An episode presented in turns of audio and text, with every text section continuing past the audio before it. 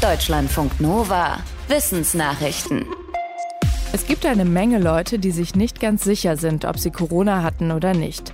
Aber um andere entsprechend zu schützen, ist es natürlich wichtig zu wissen, ob man infiziert ist oder nicht. Ärztinnen und Ärzte vom Cedar Sinai Krankenhaus in Los Angeles haben festgestellt, dass tatsächlich bei der Omikron-Variante mehr als die Hälfte der Infizierten an ihrem Krankenhaus sich dessen nicht bewusst war. Für ihre kleine Studie haben die Forschenden Blutproben von fast 2500 Mitarbeitenden und Patientinnen und Patienten auf Antikörper untersucht und anschließend eine Befragung gemacht. Dabei wurden bei 210 Leuten Antikörper gegen SARS-CoV-2 gefunden, aber 56 Prozent wussten nichts von einer Infektion mit Covid-19. Und nur jede und jeder Zehnte hatte leichte Symptome bemerkt, hatte die aber auf eine Erkältung oder andere Erkrankung zurückgeführt. Die Forschenden warnen, dass unbewusste Corona-Infektionen dazu beitragen, das Virus weiter zu verbreiten. Sie empfehlen, sich im Zweifelsfall zu testen. Kauen kostet ganz schön viel Energie. Der Stoffwechsel wird dadurch um 10 bis 15 Prozent angekurbelt, im Vergleich zu, wenn wir nichts machen. Um das herauszufinden, haben forschende Testpersonen einen Kaugummi gegeben, der nach nichts roch und nach nichts schmeckte. Gleichzeitig maßen sie, wie viele Kalorien verbraucht wurden und wie aktiv der Hauptkaumuskel war. Dabei stellte sich heraus, dass bei weichem Kaugummi der Stoffwechsel im Schnitt um 10 Prozent aktiver wurde, bei festerem Kaugummi sogar um 15 Prozent.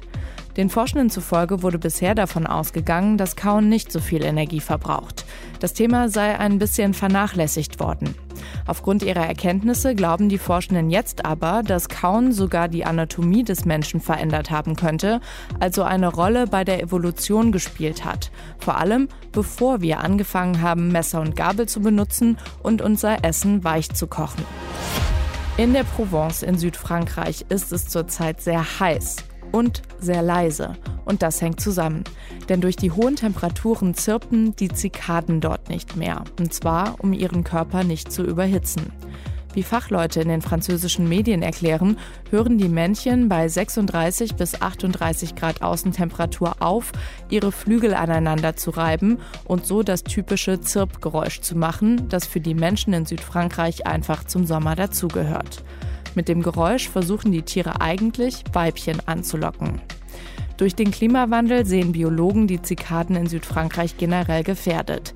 Wenn es zu trocken und zu heiß bleibe, würden die Tiere wahrscheinlich ihren Lebensraum weiter nach Norden verlegen. Das könnte dramatische Folgen für andere Tierarten wie Vögel haben, die auf die Zikaden als Futter angewiesen sind. Wo sind die Toten von Waterloo? Obwohl bei der Schlacht im Jahr 1815 an einem Tag etwa 20.000 Männer und Pferde umkamen, sind bei Ausgrabungen auf dem Schlachtfeld bisher nur eine Handvoll Skelette aufgetaucht. Drei Historiker haben nun eine Erklärung vorgelegt. Demnach wurden die Massengräber von Waterloo etwa 20 Jahre nach der Schlacht geplündert. Die Knochen der Gefallenen seien vermutlich verkauft worden, um aus ihnen Knochenkohle für die Zuckerproduktion zu machen. Die Historiker berufen sich auf Archive der umliegenden Gemeinden, in denen es Hinweise auf die Raubgrabungen gibt. Knochenkohle ist eine Art Aktivkohle, die normalerweise aus tierischen Überresten wie Knochen, Leder oder Blut gewonnen wird.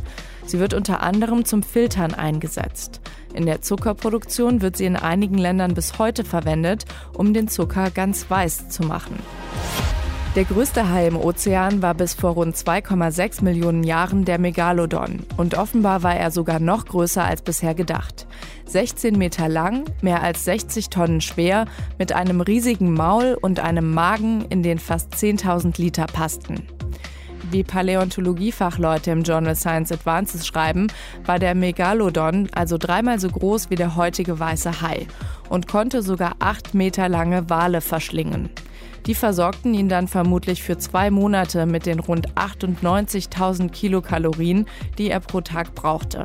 Zum Vergleich, erwachsene Menschen brauchen täglich so um die 2000 bis 2500 Kilokalorien. Außerdem konnten Megalodons den Forschenden zufolge schneller schwimmen als alle Tiere, die heute im Meer leben. Das Raubtier war in allen Weltmeeren unterwegs und ernährte sich dort von den größten Tieren. Darauf gekommen sind die Forschenden, indem sie ein dreidimensionales Modell eines Megalodons konstruiert haben. Das war eine Herausforderung, denn von Megalodons sind vor allem Zähne erhalten geblieben und nur ganz wenige Wirbel. Für Menschen, die rauchen, gehört zur ersten Zigarette am Morgen oft auch ein Kaffee. Forscher aus den USA wollten wissen, warum das so ist. Sie haben sich im Labor Zellen angeschaut, die bestimmte Rezeptoren für Nikotin haben, also Moleküle, an denen Nikotin andockt, um seine Wirkung im Körper zu entfalten. Die Laborexperimente der Forschenden zeigten, zwei der Rezeptoren reagieren auch auf Substanzen in gerösteten Kaffeebohnen. Laut den Forschenden sind das Rezeptoren, die besonders morgens empfindlich sind, weil die letzte Zigarette verhältnismäßig lange her ist. Das deutet laut den Forschenden darauf hin, dass Kaffee die morgendliche Schmacht von Rauchern lindert und deshalb als besonders angenehm empfunden wird. Deutschlandfunk Nova